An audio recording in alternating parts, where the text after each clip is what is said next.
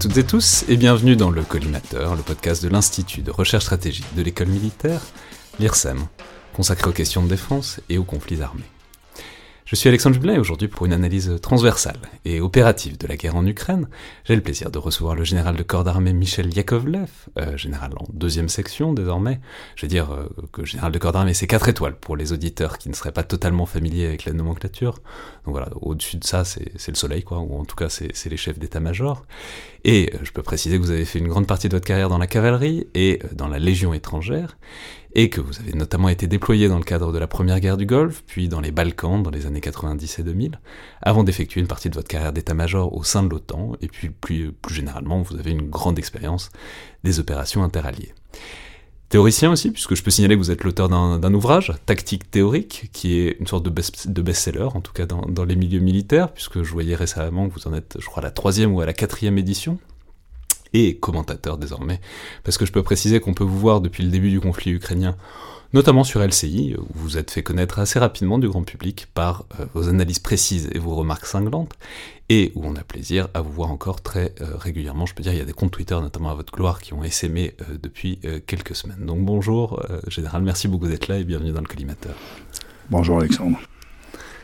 Alors, je suis ravi que vous soyez là aujourd'hui, parce que je veux dire, je suis un assez grand fan de vos analyses du conflit quand je, quand je tombe dessus. Je vais pas mentir, je suis pas LCI tous les jours non plus, mais euh, parce qu'elles détonnent, elles sont précises et percutantes, et donc parfois lapidaires, euh, souvent pour souligner les grandes faiblesses, euh, selon vous, des armées russes. Et c'est assez rare, mais je veux dire qu'elles sont souvent très drôles, ce qui est pas facile à faire dans le contexte, dans le format qui sont proposés par les télévisions, je le dis d'autant plus facilement que je le sais pour l'avoir vécu, disons, aux premières loges. Et donc je, trouve que vous arrivez tout à fait à, y déployer euh, des analyses vraiment percutantes dans ce format. J'avais donc très envie de vous proposer de les déployer avec un format qui permet quelque chose d'un peu plus long, d'un peu plus en profondeur, ce qui est l'objectif du collimateur. Et je me réjouis donc de pouvoir le faire avec vous et de faire un bilan des enseignements et des retours d'expérience provisoires euh, sur le conflit. C'est évidemment un exercice auquel on s'est déjà livré ici, avec d'autres commentateurs distingués comme Michel Goya, Olivier Kempf, Alexandre Sheldon Duplay, et beaucoup d'autres sur des aspects ciblés, mais évidemment ce sont des réflexions qui ont pour matière première un corpus en permanente évolution au fil du conflit, et c'est donc utile je crois de se livrer à ces coups d'œil englobants et transversaux euh, à intervalles réguliers, et en l'occurrence alors qu'on se, trouve au milieu d'une contre-offensive ukrainienne qui a tendance à engranger les succès, en tout cas à l'heure où on enregistre donc le 18 octobre. Mais pour prendre un point de départ un peu stable, et puisque je l'ai dit, vous, souvent vous soulignez les grandes faiblesses des armées russes, dont vous vous étonnez parfois, j'aurais donc aimé vous demander par rapport à quoi en fait? C'est-à-dire, pour le dire autrement, d'où est-ce que vous partiez? Quelle était votre image et votre idée de l'armée russe et de ses capacités, mettons au 20 février, quoi, avant l'invasion? En général, puisque c'est évidemment très large, mais aussi rapporté au genre de conflit et d'intervention qu'a été la guerre en Ukraine, parce que même si tout le monde a été surpris dans une certaine mesure sur le moment euh, par la forme que ça a pris, bon, d'une part il y avait des signes avant-coureurs, et d'autre part, évidemment que ça fait des décennies que tout le monde dans le bloc occidental se réfléchit et se prépare à ce type d'action euh, potentielle de la part des soviétiques puis des russes. Donc voilà, quelle était votre image avant l'invasion ukrainienne? Bah, euh, je pense que mon image avant a été euh, dans une large mesure euh, influencée par l'intoxication russe, je, le dis entre guillemets humblement. c'est une armée qui, qui ne s'était pas montrée à son avantage dans la bataille de Grozny en 94, dans une première phase, et qui après s'était réformée en trois semaines et avait emporté la bataille. Alors au prix de la destruction totale de Grozny, mais on, tenait à, voir, généralement mes amis bah, de, l'OTAN ou mes amis français considéraient que la bataille de Grozny était une catastrophe euh, d'incompétence. Et je leur rappelais que quand même, à la fin, les Russes avaient gagné. Donc, ils avaient amélioré leur performance, alors au détriment de la ville, mais ils avaient gagné. Donc, c'était une armée qui savait apprendre presque en marchant. Après, il y a eu 2008 en Géorgie, où l'armée russe s'est montrée sous-performante face à quand même un nain militaire qui était la Géorgie. Et donc on s'était dit, euh, les gens qui discutaient un peu de ça, si vous voulez, c'est ah bon, ben, c'est pas terrible leur, leur, performance. Et il y a eu une grosse réforme de l'armée russe. Le, Poutine, le régime Poutine a mis beaucoup d'argent dedans, beaucoup d'investissements, beaucoup d'investissements psychologiques aussi pour sortir l'armée russe de l'humiliation du passage de l'armée rouge soviétique à l'armée russe euh, du moment. Et en 2014, ils ont réussi un très beau coup. C'était quand même extraordinaire, la conquête sans coup férir de, la Crimée. Et dans le Donbass, une performance, notamment grâce aux forces spéciales et aux proxys, qui étaient les, les, milices, euh, entre guillemets, euh, enfin soi-disant séparatistes, ils ont réussi un, un, assez beau coup militaire. Et puis il y a eu leur expédition syrienne, où ils ont démontré un certain nombre de capacités. Donc, euh, pour ma part, et je pense que c'était l'opinion généralement partagée hein, euh, parmi mes, collègues à l'OTAN, euh, ceux qui font des scénarios, et puis les, quelques généraux français que j'ai vus à l'époque, on se disait cette armée russe est en processus de réforme, et au sens positif du terme pour eux. Et donc on s'attendait quand même à une autre performance le, le 24 février. Mais justement, déjà, est-ce que vous attendiez, parce que bon, on l'a un peu oublié, mais enfin, ça s'est rejoué. Enfin, il y a eu les, les, prémices se sont rejouées un paquet de fois. Avant, les, les, Russes qui massent des troupes à la frontière, qui font des exercices, etc. Puis tout le monde, au bout d'un moment, on s'est lassé. On s'est dit, en fait, ils iront pas, c'est un moyen de pression, etc. Vous, dans quelle mesure est-ce que ça vous a surpris, pas surpris, euh, le fait qu'ils y aillent pour de bon et passent la frontière? Ah oui. Euh très clairement, euh, j'étais, moi, je, ne croyais pas à l'attaque du 24 février. J'y croyais absolument pas. Et mon argument euh, majeur, et j'ai eu à le sortir devant des tas de gens, donc ça m'a rendu modeste pour la suite, hein, euh, c'était de dire, pendant ces trois mois de, de, campagne, en fait, euh, médiatique, de pression, d'intimidation, Poutine avait obtenu plusieurs choses. La première, c'était qu'il avait ridiculisé Zelensky et qu'il avait profondément déstabilisé le régime ukrainien. Je crois que les sondages donnaient 17% d'opinion favorable à Zelensky. Il avait effectivement enfermé dans son rôle de clown pitoyable. C'était ça, Zelensky, le 23 février. Ensuite, en, en monopolisant le dialogue avec l'Amérique, il avait mis l'Union européenne hors jeu l'Union européenne était, pas, était marginalisée et donc à sa façon ridiculisée. Et en s'affichant dans un dialogue direct avec les États-Unis, eh bien, Poutine se mettait à, sa place, à la place qu'il considère légitimement comme la sienne. Je suis encore une superpuissance. Il n'y a que moi qui parle d'égal à égal avec Xi Jinping et avec, euh, en l'occurrence, euh, le régime, euh, l'administration Biden. Et tous les autres, vous êtes des petits et vous ne comptez pas, y compris l'Europe. Et donc, si le 23 février, il avait déclaré victoire, en disant j'ai obtenu ce que je voulais, et qu'il avait fait repartir ses armées, la terreur inspirée aurait, euh, aurait persévéré. Il y aurait il y a un effet de rémanence. Et puis, vous retirez les molosses, mais vous ne les édentez pas. Donc, tout le monde sait qu'ils peuvent revenir. Et donc, si j'avais été lui, ayant ainsi déstabilisé profondément l'Ukraine, ridiculiser l'Union européenne, euh, poser euh, l'Amérique devant un dilemme quand même dur à vivre pour les Américains, au sens jusqu'où aller dans le soutien à une cause perdue, eh bien, j'aurais attendu patiemment euh, six mois, un an pour cueillir le fruit, si vous voulez.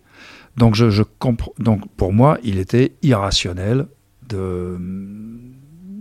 d'attaquer. Voilà, c'était idiot, même s'il l'emportait c'était cher payé pour euh, alors qu'il il n'avait qu'à engranger les résultats de son investissement qui n'était pas une victoire immédiate mais qui était l'acide euh, dans la machine.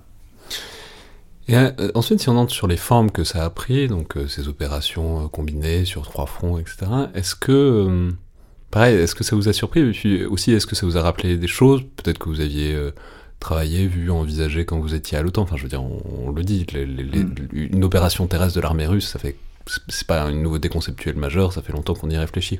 Et donc, la manière dont ça s'est fait, est-ce que c'est rentré dans des cadres que vous aviez déjà vus ou est-ce qu'il y a eu quand même un.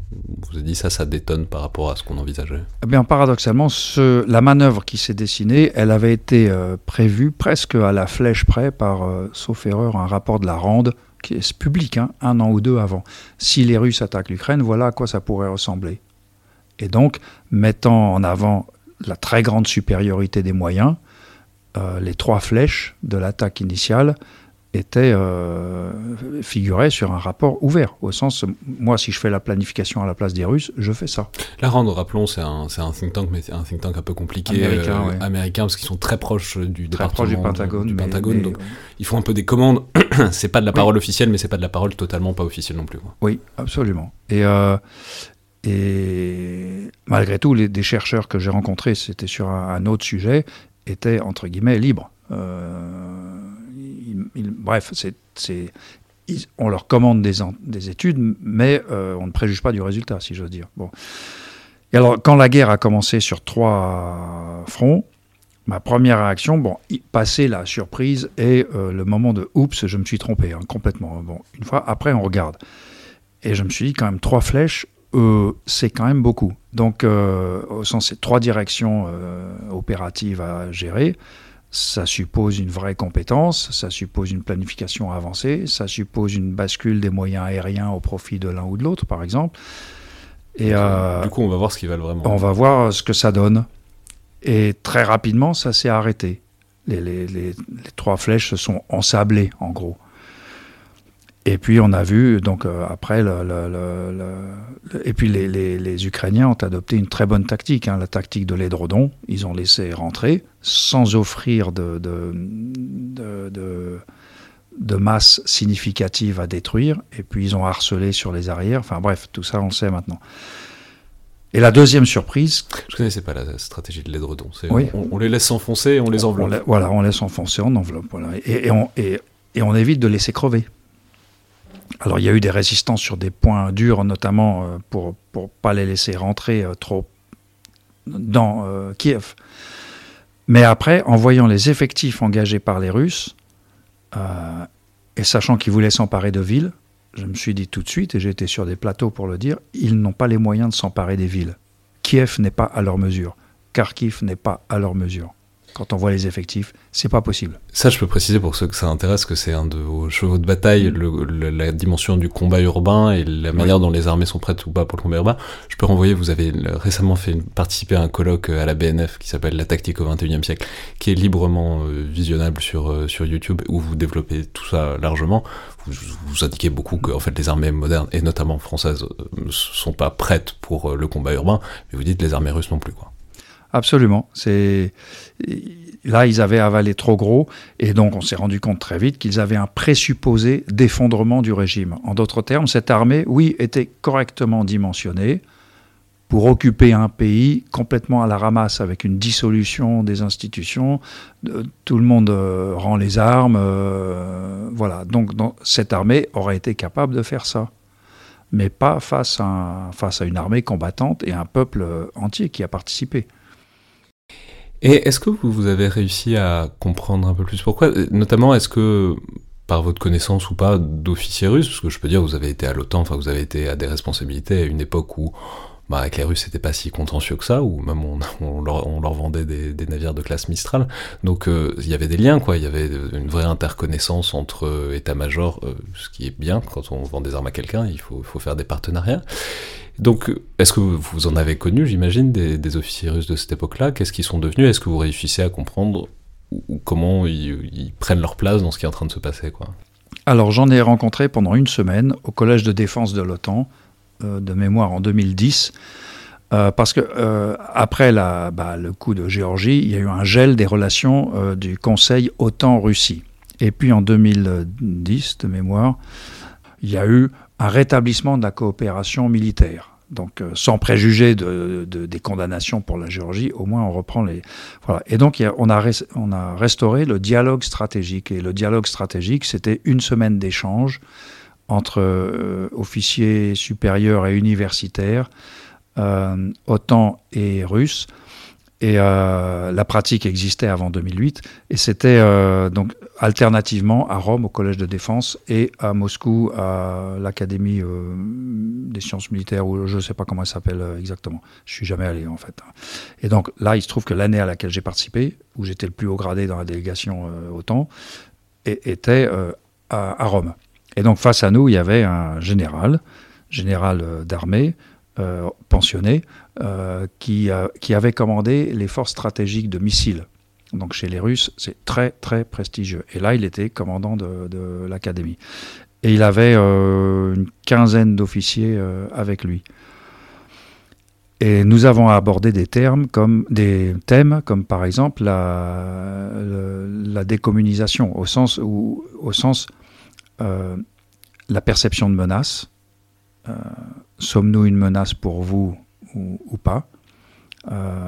Discussion très intéressante. D'ailleurs, le général, il s'appelait Yakovlev aussi, hein, euh, Vladimir Yakovlev. C'était Yakovlev contre oui, Yakovlev. Oui, oui, oui. C'est bah, le nom le plus commun en Russie, c'est comme Martin en France. Donc, il était drôle parce qu'il m'aimait bien, parce que forcément, on se charognait pas mal quand même. Et, euh, et, et, il m'a dit à un moment, il m'a dit, attends, faut pas oublier, même les paranoïaques, parfois, ont de vrais ennemis. Donc on avait des discussions euh, très, très franches. Alors, ça ne permettait pas de mesurer la performance de l'armée russe. Et en particulier dans la génération d'officiers qui étaient là, qui était sans doute l'équivalent de nos chimistes en gros. Euh, donc au sens des gens qui sont là parce qu'ils ont de l'avenir. Le, le, CHEM, on peut, préciser que c'est un organisme qui est ici à l'école militaire, qui forme les, les hauts officiers. On l'appelle parfois la piste aux étoiles, euh, parce que généralement, si vous êtes officier au CHEM, c'est que vous allez finir avec euh, des étoiles sur la manche. Euh, donc voilà, c'est voilà, une sorte de pool de formation pour les futurs très hauts gradés. Absolument. Et, donc là, c'était manifestement des futurs très hauts gradés, alors pas forcément les, les, postes sommito, bien sûr, mais bon, bref, c'était des gens à avenir. Et en gros, l'un d'entre eux, euh, qui parlait un peu mieux anglais que les autres, euh, m'a dit dans une discussion, tu vois, il y a la moitié d'entre nous, on est occidentalisé au sens où on, pense qu'il faut qu'on collabore avec euh, le monde, l'Occident, que vous ne nous en voulez pas, que, etc. Et puis il a dit l'autre moitié est dans un trip paranoïaque, en, gros. Donc il, il, parlait de ses propres camarades là, avec lesquels il montait dans le bus le matin pour aller de l'hôtel euh, au collège de défense. Donc déjà entre eux, il y avait, euh, il y, avait la querelle des anciens et des modernes, si j'ose dire. Et donc là, comment vous, enfin, je sais pas si vous avez suivi qui c'était et ce qu'ils sont devenus, mais en tout cas, euh, comment cette appréhension que vous avez eue des officiers, des futurs officiers russes, voilà, ça s'est traduit dans ce que vous avez vu à, partir de février. Bah, très clairement, pour nous avons une génération d'officiers face à vous qui a vécu l'humiliation de la fin de l'Union soviétique, le départ des pays euh, du pacte de Varsovie, euh, des budgets militaires amputés de 90%, des gens jetés dans la rue sans préavis et sans indemnité de licenciement, des familles logées dans des camps de toile en Sibérie. Donc ils ont vécu un déclassement fantastique. Même cette génération. Cette génération-là. Bah, les généraux d'aujourd'hui étaient capitaines à ce moment-là. Et donc, pour eux, toutes les petites aventures, la Crimée a été, euh, a été pour eux le révélateur de leur performance et un moment d'intense jubilation parce qu'ils montraient au reste du monde que la Russie était de retour et qu'elle faisait le droit autour d'elle. Et euh, donc ils, étaient dans ce, dans ce. Donc c'est pas que Poutine, c'est une. Non, non, il y a toute une génération qui est qui a bénéficié de la modernisation de l'armée et malheureusement pour l'armée parce que beaucoup d'entre eux en ont bénéficié au sens corruption du terme. Ils en ont bénéficié. Euh, et comme il y avait beaucoup d'argent jeté euh, aux forces armées pour se développer, on sait qu'une bonne partie de cet argent est allé dans autre chose que, euh, l'achat de capacité réelle. Donc beaucoup d'entre eux en ont profité, mais surtout pour leur esprit, leur, fierté, le retour d'une Russie puissante, forcément, c'est ça, ça leur a fait très plaisir. Et puis les Russes, euh, ils ont une théorie des relations internationales qui n'est pas la nôtre. C'est-à-dire que la nôtre est fondée sur l'égalité des nations en droit. On n'est pas égaux de fait entre le Luxembourg et la France ou la France et les États-Unis, vous voyez ce que je veux dire. Mais il y a une égalité en droit. C'est là-dessus qu'est fondée l'ONU, l'OTAN, l'UE, l'OSCE, etc. Chez les Russes, euh, ils partent du principe qu'il y a une hiérarchie des nations. Leur théorie, c'est la hiérarchie des nations. Donc il y a des nations plus puissantes que d'autres. Donc tu es la Géorgie, je suis la Russie. À la fin des fins, tu fais ce que je te dis et c'est normal. Alors que nous, même si on l'a fait, avec la Serbie, hein, pour le Kosovo par exemple, à l'arrivée, on, on leur a expliqué qu'on était plus puissant qu'eux. Vous voyez ce que je veux dire Là, le droit des nations, le, le terme on s'est un petit peu assis dessus. Vous voyez ce que je veux dire Mais on a, mais on était gêné. On a cherché des tas de trucs, des tas d'argumentaires qu'on trouvait pour dire que en fait, euh, c'était pour, euh, vous voyez ce que je veux dire La nécessité de protéger, etc., etc. L'obligation de protéger. Euh, à la limite, on les empêchait de commettre un crime contre eux-mêmes. Voilà, donc euh, on a fait ça par grandeur d'âme. Les Russes n'ont même pas à se chercher de prétexte. C'est l'affirmation de je suis plus puissant que toi, donc je n'ai pas à t'expliquer pourquoi. Mais tu vas faire ce que je te dis. Même si parfois ils l'ont fait, ils l'ont fait, on en parlait à une époque avec Olivier Schmitt notamment, ils l'ont fait de manière euh, ils ont beaucoup retourné l'argument de la Serbie contre nous, contre le bloc occidental, avec une habileté rhétorique certaines, et puis on avait un peu donné le bâton pour se faire battre, euh, il faut bien le dire. Alors, et, de l'autre côté, euh, l'armée ukrainienne, qu'est-ce que vous en saviez, qu'est-ce que vous en pensiez, comment est-ce que vous la voyez? Puisque bon, il y avait le passif de 2014 qui n'était pas franchement brillant, mais en même temps, on pensait qu'elle s'était réformée, on ne savait pas à quel point, etc. Vous, vous partiez d'où en février? Alors, en février, j'avoue que j'avais pas travaillé l'armée ukrainienne depuis quelques années. Bon. Euh, mais D'abord, en 2014, l'armée ukrainienne était en transition. Elle passait d'une armée de conscription à une armée professionnelle, encouragée en cela par l'OTAN. Ça faisait partie de sa perspective de long terme de rejoindre euh, l'OTAN. Parce que les Américains ont vendu ce modèle, et à mon avis à tort, à un certain nombre de pays en tout cas, disant que euh, pour avoir une armée professionnelle, il faut évidemment avoir des professionnels. Donc ils ne comprennent pas qu'une armée d'appelés est capable de très haute performance, comme les Suisses ou les Finlandais, soit dit en passant. Donc, euh, ça me fait faux sourire un tout petit peu parce que je peux dire, euh, les auditeurs le savent ou savent mm. pas, mais vous êtes vous-même un appelé. Je crois que vous êtes le dernier officier français. Moi, j'ai commencé comme appelé. Qui, a commencé, euh, qui a commencé comme appelé et qui a fini quand même 4 étoiles. Donc, j'imagine que les appelés ont une place un petit peu dans votre cœur. Oui, oui, dans mon cœur. Et notre armée française, le corps de bataille français, avait un niveau de performance collective, hein, je, parle de, de manœuvres, de, de tirs collectifs, etc., qui n'avait rien à envier. L'armée était une école, c'était une très bonne école. Et l'armée allemande de l'époque aussi, je veux dire par là, pendant la guerre froide, euh, l'armée rouge n'aurait pas traversé l'Allemagne comme ça. Vous voyez, donc donc il y a juste ce truc des Américains qui est si vous êtes une armée professionnelle, vous êtes une armée à base de professionnels. Alors que, euh, de mon point de vue, c'est pas le cas. Bon, moyennant quoi, les Ukrainiens étaient en train de changer de modèle en 2014. Donc ils n'avaient plus les effectifs de l'armée de conscription et ils n'avaient pas encore les professionnels de l'armée professionnelle. Il y a une fenêtre d'opportunité que euh, le président Poutine a exploitée. Et donc il les a attaqués vraiment au, pire moment pour les Ukrainiens. Mais quand on parle de sous-performance ukrainienne, il faut quand même pas oublier que euh, quand le Donbass, les séparatistes du Donbass ont commencé à prendre le contrôle de leur république autoproclamée, la réaction de l'armée ukrainienne a été très efficace. Les Ukrainiens étaient en train de leur casser la figure et ils allaient bientôt aborder la frontière russe, c'est-à-dire ils allaient bientôt purger euh, l'affaire. Et c'est là que l'armée russe est intervenue directement dans le conflit. Et là, donc il y a une brigade ukrainienne qui s'est fait carboniser en une après-midi. Euh, et, puis, donc, les Russes ont fait le ménage, si j'ose dire. Ils ont cassé l'élan de l'armée ukrainienne et progressivement, le front s'est stabilisé là où il est resté, en gros, de 2014 à 2022. Donc, c'est quand même pour dire qu'une armée qui partait du fond avait été capable d'une performance euh, quand même euh, cohérente et, crédible. Et qu'il avait fallu une manœuvre euh, ouverte, explicite de l'armée russe pour leur casser la figure et les arrêter. Donc cette armée s'était déjà avérée quand même assez compétente, en réalité assez compétente. Et puis de 2014 à 2022, pendant que nous, en Occident, on regardait ailleurs, eh bien la guerre a continué. La guerre a continué. Et moi, j'ai rencontré des militaires euh, ukrainiens en Ukraine en 2018-2019, quand j'y allais de temps en temps.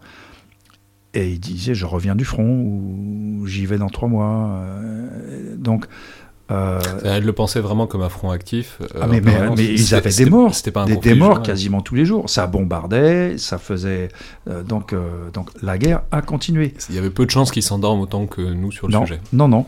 Et pendant ce temps-là, ils ont réformé leur structure. Alors l'OTAN et les, les, Occidentaux ont été très réticents à les aider initialement. Euh, parce que moi, en 2014, j'étais à l'OTAN et j'avais fait campagne à mon petit niveau de petit gradé pour dire faudrait qu'on les équipe, faudrait qu'on leur donne en particulier de l'artillerie de contre-batterie, des, radars, faudrait qu'on leur donne des moyens.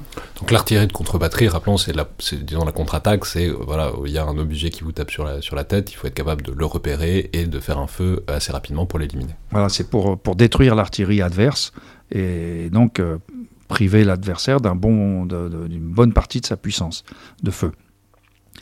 Et il y avait cette réticence. Et à, partir de. Alors, il y avait un partenariat avec l'OTAN, euh, Ukraine-OTAN, de formation, mais c'était des séminaires d'une semaine euh, où il y avait 15 ou 20 euh, Ukrainiens qui suivaient le séminaire. donc, des séminaires en planification, des séminaires en contre euh, engins explosifs improvisés, vous voyez des trucs, des trucs quand même assez spécialisés. Donc on ne peut pas dire que l'armée ukrainienne ait été formée à l'école de l'OTAN. Non. Il y a eu des cadres chez eux qui ont eu des événements euh, pédagogiques organisés par l'OTAN. Ça les a aidés, si vous voulez. Mais fondamentalement, leur performance ne relève pas d'une semaine de stage. Puis tout le monde sait que les séminaires, on est toujours d'une attention plus ou moins active et que ça, a des effets inégaux. Enfin, les, Ukrainiens, sont de bons élèves en tout cas. Et puis, en 2000, à partir de 2017, les Américains et les Anglais, dans une moindre mesure, leur ont donné quelques matériels, comme les Javelin, et un peu de formation. Mais, euh, mais l'armée ukrainienne n'est pas passée à la toise euh, des Américains, des Anglais ou de l'OTAN. Pas du tout il y a eu un certain nombre de cadres qui ont été initiés, et puis surtout à certaines euh, techniques, si vous voulez, d'état-major, par exemple. C'est pas comme si on, avait pris c'est pas comme si tous les officiers de l'état-major euh, ukrainien d'aujourd'hui avaient passé un an de stage euh, aux États-Unis ou dans un autre pays de l'OTAN. C'est pas le cas. Quelques-uns d'entre eux ont fait ces stages. Donc la performance ukrainienne d'aujourd'hui, c'est pas euh, un faux-nez de la performance américaine. Voyez, je pense que les Américains les ont beaucoup aidés dans la chaîne renseignement, et toujours maintenant pour l'exploitation du renseignement et le ciblage, sûrement dans la logistique, pour les aider à. Voilà. Mais il y a un certain nombre de solutions logistiques mises en œuvre par les Ukrainiens qui sont. Ça, c'est pas les Américains qui les ont inventées, comme par exemple utiliser les garages civils pour la maintenance d'un paquet de leurs véhicules.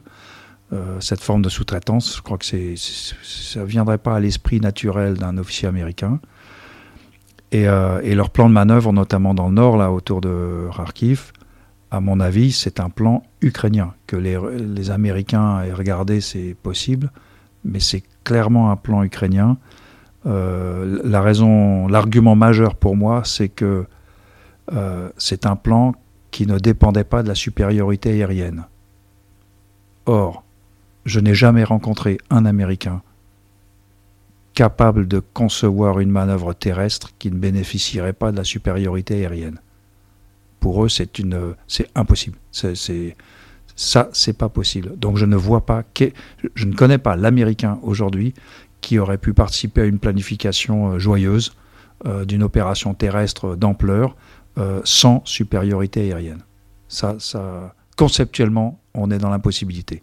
Maintenant, malgré tout, peut-être que, euh, alors, ce que je dis, c'est un résultat de mes observations lointaines, c'est une opinion. Vous voyez ce que je veux dire? Si ça se trouve, après la guerre, il y aura un grand débriefing et on m'amènera les 242 officiers américains qui ont fait le plan pour les Ukrainiens. Vous voyez ce que je veux dire? Bah, Justement, on, l'attend un peu le débriefing et on va rentrer vraiment encore plus dans le détail, mais c'était justement la, question que j'allais vous poser pour, savoir aussi de quoi on parle et sur quelle matière, mm. matière première. D'abord, comment est-ce que vous avez des informations? Est-ce que c'est le l'OSINT, euh, enfin du renseignement source vaste comme on l'a tous? Est-ce que et puis à quel point est-ce que vous avez l'impression de réussir à sentir ce qui se passe sur le terrain, sur les fronts qui sont actifs en ce moment, et à quel point vous vous dites bon bah on peut avoir des intuitions, mais il va vraiment falloir attendre des mois et plutôt des années avant que ça remonte quoi. Absolument. Vous avez, c'est le deuxième terme de votre proposition qui est, euh, pour moi, le plus, entre guillemets, scientifiquement fondé. Aujourd'hui, moi, je ne dispose d'aucune information autre que celle qui est euh, accessible. Euh, et celle qui est accessible, elle est orientée. Donc, je lis pas mal la presse anglo-saxonne et américaine parce que c'est généralement par eux que nous, que nous viennent les, les, les, informations qui, après, sont souvent validées par les faits, si vous voulez. Donc, euh, mais ce n'est pas la vraie information euh, dont disposent les, les, états-majors et je, suppose dont on dispose euh, à Paris, enfin les décideurs. on espère en tout cas. Voilà, je, l'espère. Voilà. Maintenant, il y a à côté de ça, il y a quand même des choses qu'on peut déduire avec ce qu'on sait. Par exemple, ma réaction initiale, trois flèches sur la carte, c'est beaucoup s'il y a de la résistance. Kiev est hors de leur portée. Ça, j'étais pas obligé d'avoir un renseignement de haute valeur très récent pour, euh, pour euh, faire cette déduction, si, si, si vous voulez. Aujourd'hui, ma conclusion que l'armée russe est dépourvue de capacité de manœuvre, c'est parce qu'ils n'ont montré aucune manœuvre. Depuis, euh, depuis qu'ils prennent des baffes, il n'y a pas de contre-attaque locale. L'attaque de Bakhmut, dont on fait grand cas, c'est une continuation d'attaque, c'est presque l'acte réflexe du canard dont on a coupé la tête, et ça ne mène à rien. C'est en dehors d'une victoire psychologique qui fera peut-être oublier Kherson, par exemple. Mais euh, cette armée, euh, la première armée russe, si vous voulez, celle qui est en train de mourir euh, dans le Donbass, n'a pas changé de style de combat, ne s'est pas amélioré, ça c'est un facteur important. Il n'y a pas d'amélioration de la performance depuis le début de la guerre. Alors que en Géorgie, en... alors que jusqu'avant, il y avait quand même une tendance à l'amélioration. Cette armée-là ne s'améliore pas au fur et à mesure. C'est pour ça que je dis qu'elle est condamnée. Vous voyez ce que quand, quand vous vous dites cette armée est contrainte à la défensive, qu'elle ne sait pas régénérer de manœuvre, de force de manœuvre, et que, et que, et que sa performance ne s'améliore pas, c'est la situation de l'armée française euh, début juin 1940. Vous voyez ce que je veux dire? Et, donc, le, comment on appelle ça, le, résultat est garanti. C'est pas encore fait, mais c'est garanti. L'armée française, en juin 40, était encore une très grosse armée, avec beaucoup de soldats, beaucoup de moyens, mais elle avait déjà perdu. Donc c'est pour ça que je dis, les Russes en sont là. Et leur deuxième armée qu'ils sont en train de créer à base de mobilisation, ils ne sont pas en train de l'entraîner. Manifestement, ils ne sont pas en train de l'entraîner. Et ils n'ont pas récupéré sur le front les cadres qui permettraient de l'entraîner. Donc c'est une armée qui n'est pas encadrée, qui est sans doute sous-équipée, et dont le moral est nul, parce que les 250 000 mobilisés, aucun d'entre eux, pas un d'entre eux, n'était volontaire pour la guerre. La démonstration est facile à faire. S'ils avaient été volontaires pour la guerre, ils avaient eu plein d'occasions de s'engager avant. Donc la mobilisation n'a porté que sur des gens qui, depuis huit mois, ont tout fait pour pas y aller. Et c'est avec cette armée-là que les Russes prétendent gagner la guerre.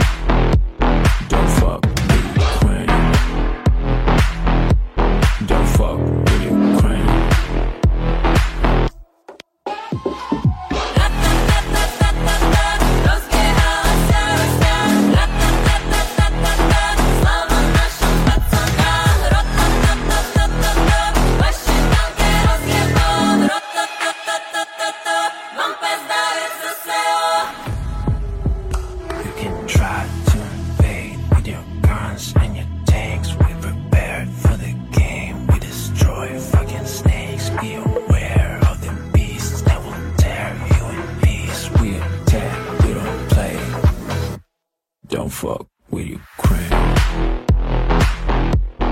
Fuck alors maintenant, justement, pour rentrer euh, dans vraiment le vif du sujet et l'analyse pied à pied, en quelque sorte, des, performances des deux belligérants et de ce que le conflit nous a appris sur leur capacité. Alors, je l'ai dit, on, en a déjà passé pas mal en revue, mais euh, il y a un cadre, un, format, une grille que vous avez suggéré que je reprends euh, bien volontiers pour organiser ce qu'on va dire, c'est la grille 1000 PF, qui est une manière euh, américaine puis euh, otanienne de percevoir les choses et d'envisager une, une opération et une mission. Donc 1000 PF, c'est doctrine, organisation, training, donc entraînement, matériel, leadership, personnel et euh, infrastructure, facilities, ce à quoi on peut rajouter l'information. Donc voilà, pour analyser et pour voir ce que chacun a donné, commençons par la doctrine, c'est-à-dire globalement la manière dont on veut se battre, dont on conçoit le combat. Alors on a fait récemment une longue émission avec Vincent Touré sur la doctrine et la pensée stratégique russe, mais dites-nous peut-être comment vous, vous analysez la manière dont cette doctrine s'est bon, un peu heurtée à la réalité de l'opération spéciale, ce qu'ils appellent comme tel en tout cas, euh, depuis février. Oui, alors déjà, la, performance russe, elle a été très affectée négativement par le fait de, dire au début c'est une opération spéciale, parce que ça n'a pas permis de mobiliser tous les moyens euh, derrière, euh, et pas que les moyens euh, humains. Donc déjà, rien que au départ, ne pas dire aux gens la vérité sur ce qu'ils vont faire, ça n'aide pas. Bon, et la structure n'était pas prête pour ça. Ensuite, le gros trou dans la doctrine, c'est qu'on a constaté, et là vraiment à notre grande surprise, qu'il n'avait pas de doctrine interarmée on n'a pas vu de campagne aérienne liée à la campagne terrestre. Alors ça, on va reprendre très rapidement ce qu'on Vincent Touré, mais il y a un problème culturel, enfin c'est pas un problème, mais c'est une organisation culturelle chez les Russes, qui est le fait qu'ils subordonnent, les VKS, donc l'aviation, à la manœuvre terrestre, qui est censée permettre une certaine intégration, mais enfin de fait dont on voit qu'elle a peu ou mal fonctionné. Donc, en tout cas, ce que je veux dire, c'est qu'on ne peut pas les analyser à l'aune de, des armées otaniennes, parce qu'ils conçoivent pas les choses de la même manière. Mais en tout cas, force est de constater que ce qu'ils ont tenté de faire, ça n'a pas trop marché. Oui, on est convaincu que dans un des points forts de la réforme Poutine était justement euh, le combat interarmé. Et c'était ce qu'il croyait avoir démontré en Syrie.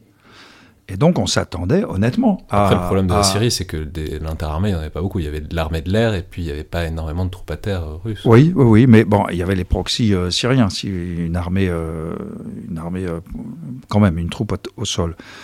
Donc là, on s'attendait quand même à ce que, avec son énorme avantage matériel en, aviation, bah, que les Russes conquièrent l'espace aérien ukrainien très rapidement et, que ensuite la manœuvre euh, aérienne puisse se développer en appui de la manœuvre terrestre, comme la Luftwaffe l'avait fait avec l'armée allemande euh, en mai 40, euh, chez nous, si vous voulez.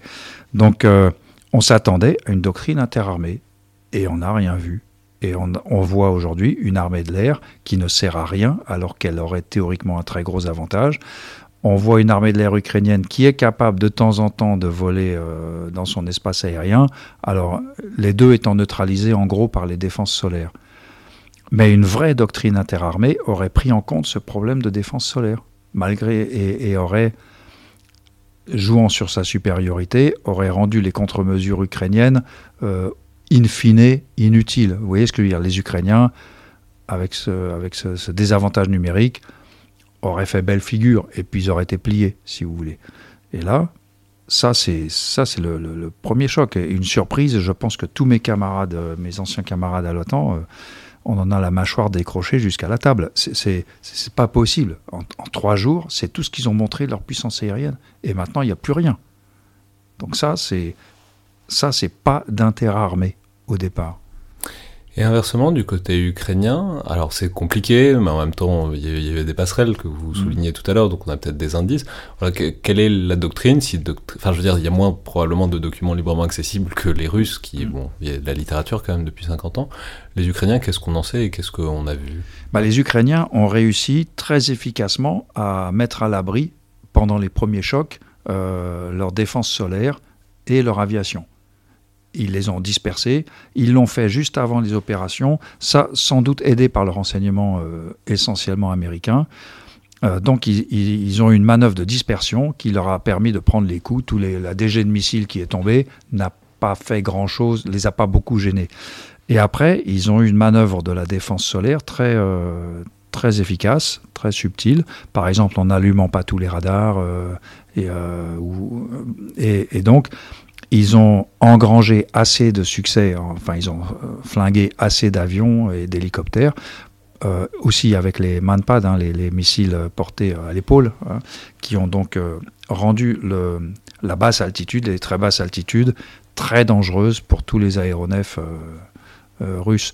Donc résultat, ils ont en gros conquis la supériorité aérienne défensive sur leur espace grâce à ça.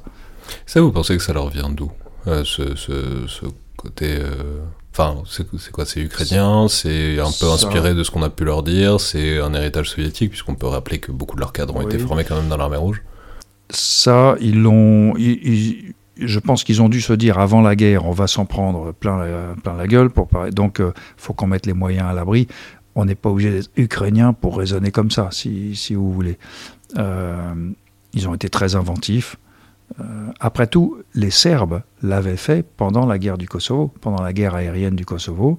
Euh, L'OTAN pensait flinguer tous les radars serbes et leurs missiles, etc. Et on n'y est pas arrivé, malgré la supériorité aérienne totale. donc, alors la différence étant que nous, on bombardait qui on voulait quand on voulait, mais on n'a pas détruit leur artillerie solaire. Là, les Ukrainiens je, enfin, je pense que c'est leur manœuvre. Alors, euh, est-ce qu'ils ont eu des, conseils? C'est possible, mais, on n'est pas obligé d'être américain pour raisonner comme ça. Ensuite, donc le deuxième item, euh, c'est l'organisation. Donc là, c'est pas, euh, c'est plutôt la, manière dont c'est commandé, la manière dont ils ont structuré leurs forces, dont ils, ils articulent les différentes unités. Donc ça, qu'est-ce que, si on refait l'analyse pied à pied, qu'est-ce qu'on a pu constater? Alors l'organisation du commandement proprement dit, très défaillante côté russe. Ils ont eu euh, plein de chaînes de commandement. Déjà, il y a plusieurs ministères impliqués dans la guerre, parce qu'il n'y a pas que le ministère de la Défense qui ait des moyens militaires.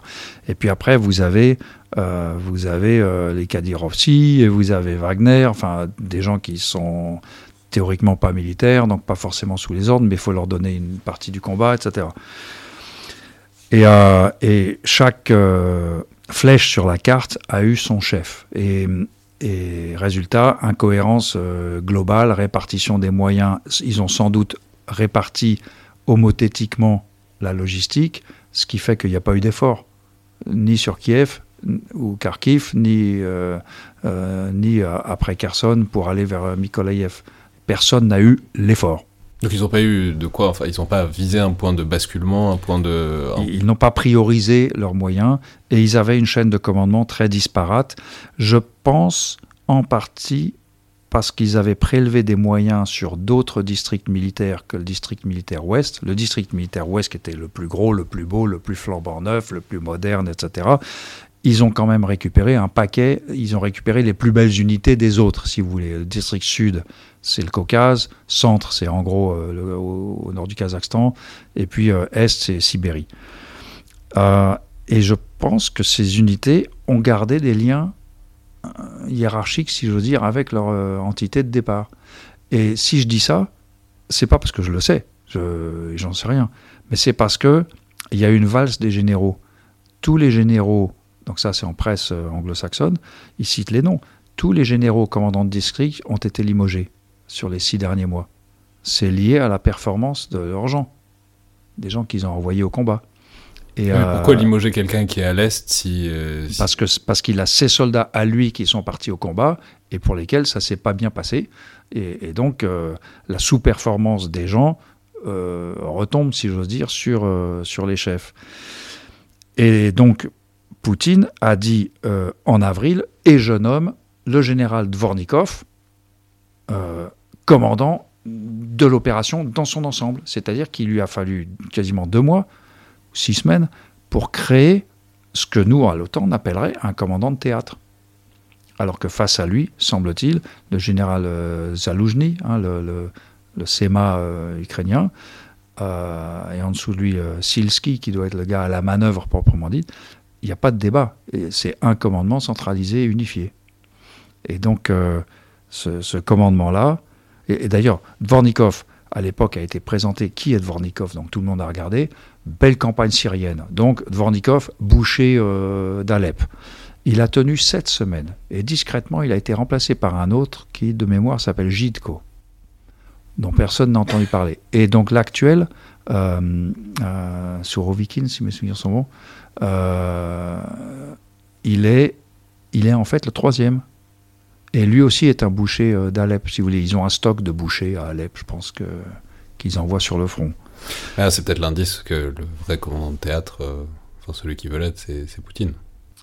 Ah, c'est sans doute vrai, dans une large mesure, paraît-il, d'après la presse anglo-saxonne, que euh, c'est, c'est Poutine qui a insisté pour que les unités, avant la mobilisation, pour que les unités ramenées, grattées sur tous les autres théâtres, et, euh, envoyées sur le front soient engagées immédiatement, en particulier pour euh, les, grandes batailles de l'été dernier, quand ils se sont emparés très lentement et très péniblement des, villes à Lysychansk, etc., etc., Severodonetsk.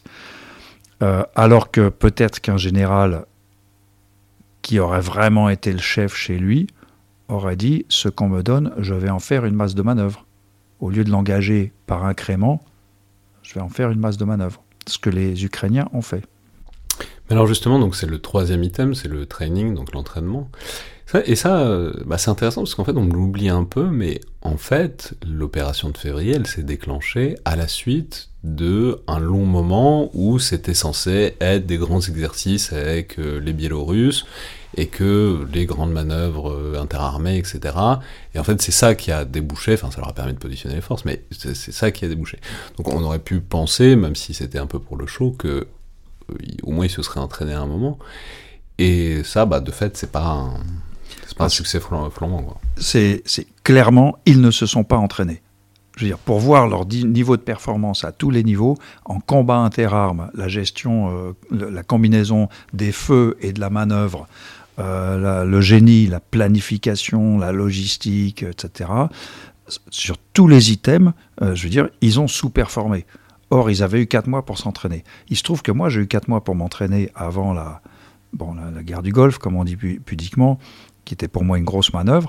Bah, je peux dire que quand on a la différence, quand on est arrivé sur le théâtre, pour moi en début novembre, on était quand même des unités structurées, on se connaissait, euh, je veux dire, on serait rentré en guerre directement, euh, on, était, on, est, on, se sentait bien, si vous voulez. Mais pendant quatre mois, on a travaillé. Et, euh, et le résultat, c'est qu'au bout de quatre mois, avant de commencer, il y a des tas de petits trucs qu'on n'avait pas vus avant, qu'on a réglés, etc. Et là, je peux dire qu'on pouvait mesurer un gros écart de performance entre une troupe correctement entraînée qui arrive sur le théâtre et quatre mois après.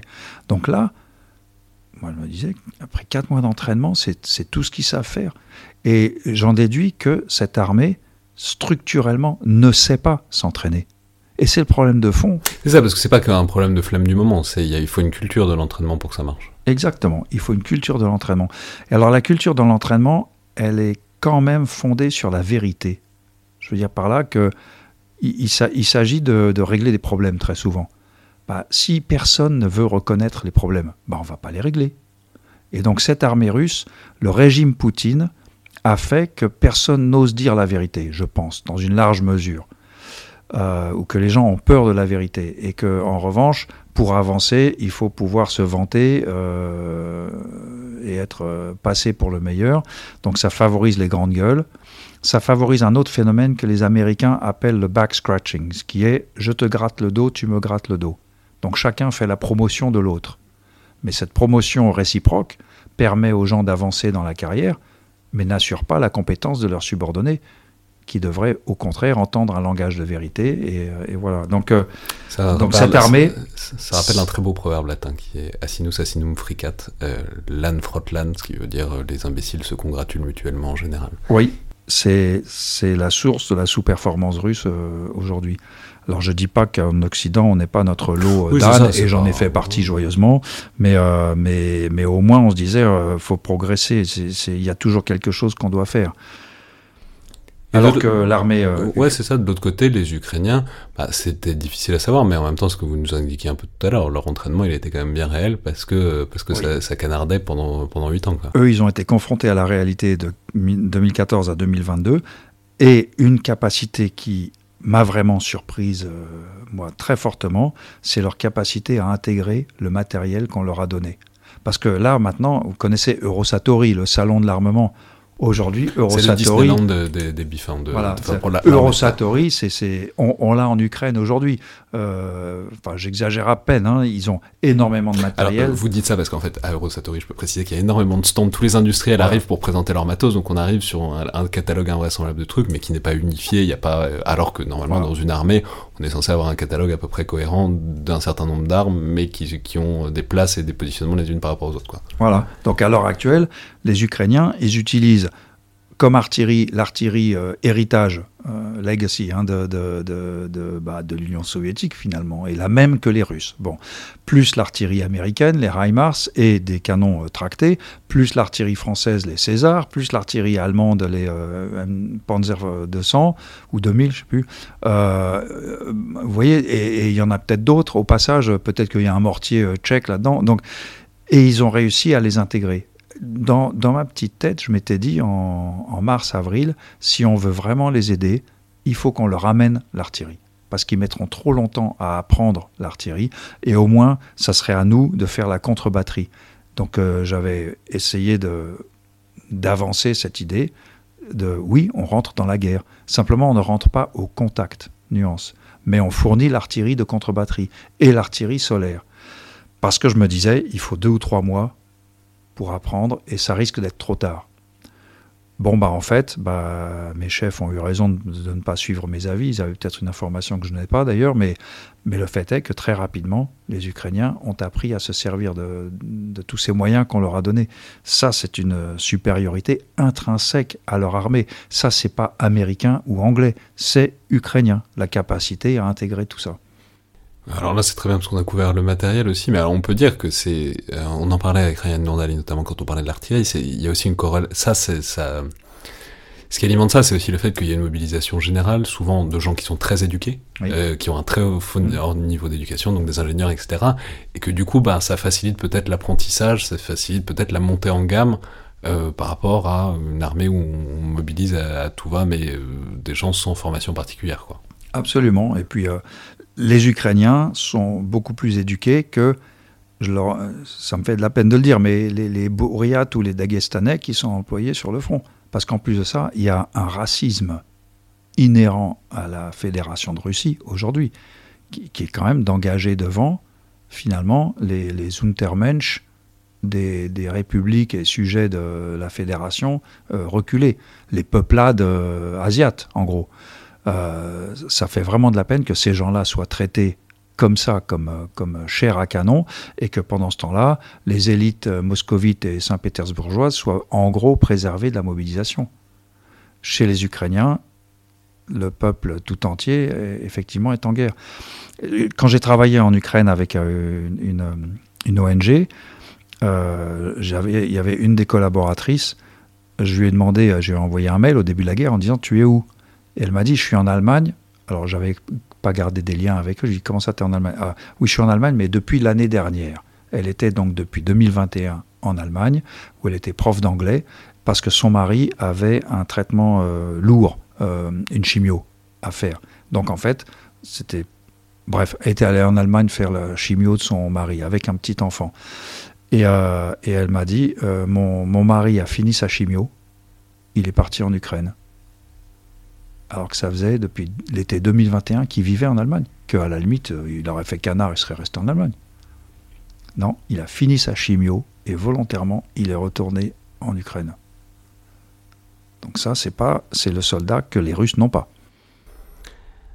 Alors ensuite, ouais, bon là on a couvert un peu le personnel aussi. Peut-être dire quelque chose du, donc le L c'est le leadership, euh, les chefs, le commandement, la manière dont ils s'expriment. Oui, on a parlé de la compétence ou de l'incompétence, la corruption la redondance des chaînes, tout ça. Euh. Euh, là, on en a parlé un peu pour les hauts officiers, mais on peut dire aussi qu'il y a des vrais problèmes. On voit sur le terrain, euh, notamment, bah, ils, prennent la, ils prennent la foudre, les officiers russes, et ils en ont, ils, ont des problèmes parce qu'ils n'ont pas un stock infini, et que du coup, ça fait, bon, c'est une armée qui est peut-être plus aguerrie qu'il y a quelques temps, mais en tout cas où les forces les plus qualifiées semblent être un peu disparues, quoi. Elles sont, oui, c'est une armée fondamentalement indisciplinée. Et Et les, officiers ne, les officiers ne commandent pas, je pense. On voit des scènes sur les, médias sociaux où les officiers sont, entre guillemets, terrorisés par leurs propres hommes. Euh, et par exemple, toutes les exactions, alors on peut les lire de deux façons, les exactions. Soit les exactions, je pense à Boucha, mais il y en a eu un paquet à gauche à droite, soit les exactions sont sont délibérées. À la limite, c'est sur ordre. Auquel cas, on pourrait dire, bah, cette armée est commandée. Elle commet des crimes parce qu'elle a reçu l'ordre de commettre des crimes. Soit il n'y a pas eu d'ordre spécifique de commettre des exactions, des pillages, par exemple. Euh, c'est juste que les soldats s'y livrent et les officiers, ça ne les gêne pas. Donc, sans dit long, soit sur la formation éthique des officiers, soit sur leur autorité, tout bêtement. Au sens militaire du terme, un soldat qui commet des pillages ou des viols est moins efficace qu'un soldat qui n'en fait pas. Euh, ça ne me serait pas venu à l'esprit, moi, comme lieutenant ou capitaine dans mon armée, de, laisser faire, de, laisser les soldats euh, faire ce genre de choses, parce que ça, indépendamment de l'honneur militaire, ça va contre la simple efficacité opérationnelle. Donc là, ce que tolèrent les officiers russes, soit c'est sur ordre au sens eux aussi sont des criminels et ont cette mentalité criminelle, soit c'est parce qu'ils n'ont pas l'autorité qu'il faut. Mais dans tous les cas, ça reste toujours contre-productif à l'échelle d'une opération. Ah oui, ah oui. Euh, et enfin, alors oui, euh, peut-être que vous voulez dire un mot sur le leadership euh, ukrainien. alors, c'est ce qu'on en sait parce que c'est compliqué. Pour, pour ce qu'on en sait, c'est une jeunesse ardente, très très motivée est très est compétente. Et en plus de ça, beaucoup d'esprit d'initiative. Ça, ça a été documenté. Leurs succès sont dus à l'esprit d'initiative des subordonnés. En fait, les gars ont perçu un trou, ils y sont allés et le reste a suivi, un peu à l'israélienne. Et, euh, et puis par exemple, tactique à une époque, c'est-à-dire le côté, bah, il y a une, il y a une autonomie des chefs qui peuvent, euh, qui peuvent approfondir une percée. Voilà, y a, on fait confiance aux chefs. On fait confiance. Euh, je, je pense que c'est comme ça que ça Un modèle très inverse de l'héritage soviétique et du modèle russe, quoi. Oui, oui. Et puis un modèle qui n'est pas spécialement inféodé à la planification. En plus de ça, comme ils ont peu d'artillerie, parce qu'ils ont peu d'obus, en fait, ils sont obligés d'être très économes avec leurs obus. Donc il faut qu'ils compensent par la subtilité et la manœuvre ce que les feux ne leur apporteront pas, à la différence des Russes. Les Russes ont beaucoup trop compté sur leurs feux. Donc l'artillerie conquiert, l'infanterie occupe, si vous voulez. C'est pas comme ça que ça marche. Et, euh, par exemple, le, ces régiments de drones, c'est amusant. Les, les, gars se sont, ils ont acheté des drones civils et ils les ont modifiés pour en faire des, engins d'observation du champ de bataille, de détection des batteries adverses, par exemple, et puis pour larguer des petites grenades sur la tête des, des chars. C'est amusant. C'est amusant. Ça n'a pas changé le sort de la guerre, mais ça a rendu service et, et, ça a contribué à créer une psychose chez les Russes qui n'a pas aidé. Oui, c'est vrai ça, on n'y pense pas, mais euh, un peu comme, comme, la sirène du Stuka à une, à une autre époque, le, fait que dès qu'il y a un truc qui fait bzzz dans l'air, tout le monde, mm. euh, tout le monde euh, se, aille à couvert, ça doit oui, alors le bzzz dans l'air, c'est plutôt les drones iraniens de maintenant qu'on entend sachant que les drones, les petits drones qu'utilisent euh, les Ukrainiens, je ne pense pas que les gens les entendent avant qu'ils larguent leur truc. Mais cette euh, capacité à s'organiser, à faire du, financement euh, collaboratif pour s'acheter ça et, créer une petite chaîne pour modifier les drones pour pouvoir mettre des munitions dessus et tout, ça c'est, on pourrait dire, les Ukrainiens le font. Bon, les Français pourraient le faire. pourquoi les Russes ne le font pas? Bah, D'une part, parce que les Russes qui le feraient sont déjà à l'ouest. Les Russes qui le feraient n'adhèrent pas, pas, au modèle, en gros. Ils ont déserté déjà. Et une autre raison, c'est que même le Russe qui aujourd'hui ferait preuve d'esprit d'initiative, dans sa chaîne, il a un problème. C'est clairement pas une chaîne qui encourage l'esprit d'initiative. Donc, euh, à l'arrivée, la valeur du soldat ukrainien euh, est dans, le fait qu'il soit considéré comme ayant une valeur. Non, mais alors, donc, en, conclusion, on voit, euh, on voit vraiment des groupes qui se croisent, quoi. On voit, il y avait le potentiel, euh, en tout cas, incroyablement impressionnant des, Russes, en tout cas sur le papier, avant le 20 février. Il y avait le petit poussé ukrainien, et puis là, ce que vous nous décrivez, c'est bon, bah, des dynamiques inverses, euh, des Ukrainiens qui montent en, en compétences et des Russes qui voient leurs forces vives un peu se tarir, en tout cas euh, baisser en, en, quantité et en niveau. Donc, euh, disons-le comme ça. Pensez qu'il y a une chance que, ça, que, ça, que les trajectoires s'inversent? Oui, pensez, oui alors je pense que l'armée ukrainienne va, va gagner cette guerre. Elle est en train de la gagner. Ça peut mettre très longtemps. Je, je voulais dire, est-ce qu'il y a des chances que les Russes inversent la vapeur Non. Il n'y a pas de chance parce que c'est pas ce qu'ils sont en train de faire maintenant. Je serais beaucoup plus inquiet si l'armée de mobilisation manifestement suivait un programme d'équipement, d'entraînement euh, euh, normé. Enfin, vous voyez, c'est. Mais pour ça, il faudrait qu'ils retirent les cadres qu'ils ont, qu'ils ont euh, sur le, dans leur première armée, si j'ose dire. Et la passivité de cette première armée, qui, qui est celle du Donbass, qui, qui, prend des baffes, quoi, en gros. Euh, je, je, pense que structurellement, il... C'est un indice que les, ce qu'ils qu envoient comme renfort, ça fait pas monter le niveau, ça va plutôt tendance à le baisser. Non, ça va le baisser. Et logistiquement, un homme est un homme, quoi qu'il, euh, quelle que soit sa motivation. Et, euh, et en fait, la démographie militaire, elle est à l'avantage des Ukrainiens. Je pense que l'armée ukrainienne est supérieure en effectif aujourd'hui à l'armée russe, même en tenant compte de la mobilisation. Donc, euh, alors, il faudra qu'elle soit très supérieure pour pouvoir euh, être sûr de libérer tout son pays, vous voyez. Mais, mais l'armée russe d'aujourd'hui et même ces 250 000 hommes mobilisés, s'ils étaient transformés en masse de manœuvres crédibles, elle ne serait plus suffisante pour, euh, pour, pour l'emporter face aux Ukrainiens. Et vous pensez que ça, c'est une perspective tolérable à partir de ce qu'on disait au début, quoi, du fait que bah, la Crimée avait été le coup de gloire des Russes, euh, un, pensez que c'est une perspective tolérable ah. pour le pouvoir poutinien et plus, plus généralement pour, le, disons, l'organisme qu'est l'armée russe quoi. Alors, pour le pouvoir poutinien plus que pour l'armée russe, euh, l'absence de victoire, c'est un acide, ce que j'appelle l'ukrainium, qui ronge son régime. Donc, le, le, pouvoir poutinien, il va tomber, je pense. C'est. Voilà, c'est pour moi, c'est mécanique. Vous, vous avez un pouvoir autocratique qui se lance dans une aventure militaire et vous perdez. Eh ben, vous chutez. C'est vrai dans tous les pays. C'est pas réservé aux autocraties. Hein. Dans tous les pays, vous perdez salement une guerre. Vous, on change de, régime. Ça a été le cas en France. Hein. 1815, 1870, 1940.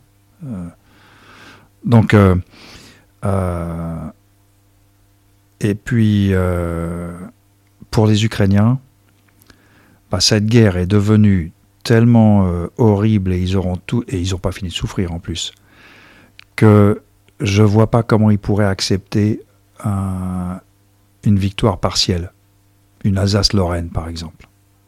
Vous voyez, la France a accepté l'Alsace-Lorraine en 1871, bah parce qu'elle avait perdu la guerre. Point. Et donc les Allemands ont tracé le trait qui les arrangeait sur la carte. Le Reich allemand, tout nouvellement créé, a tracé le trait. Là, euh, on est dans une situation euh, peut-être à la à hiver 1915. Euh, on aucun camp n'a accepté la, la, fin de la guerre en 1915.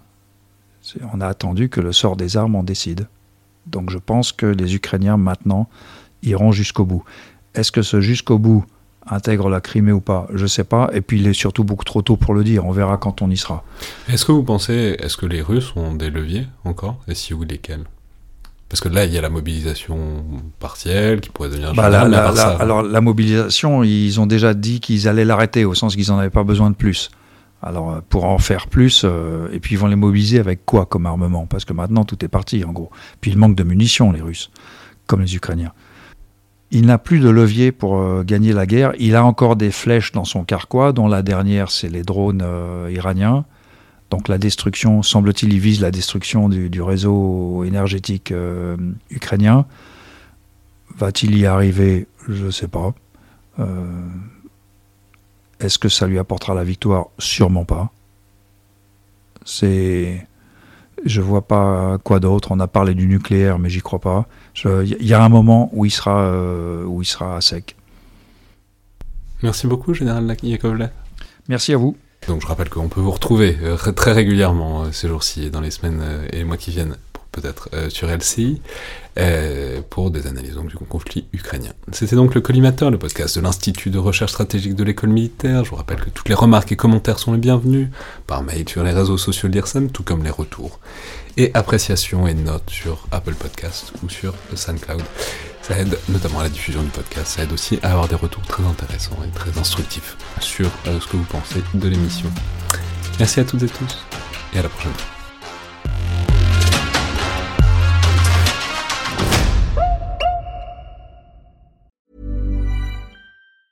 Hi, I'm Daniel, founder of Pretty Litter. Did you know cats tend to hide symptoms of sickness and pain? I learned this the hard way after losing my cat, Gingy. So I created Pretty Litter, a health monitoring litter that helps detect early signs of illness by changing colors, saving you money and potentially your cat's life. Pretty Litter is veterinarian developed, and it's the easiest way to keep tabs on your fur baby's health right at home. Go to prettylitter.com and use code ACAST for 20% off your first order and a free cat toy. Terms and conditions apply. See site for details.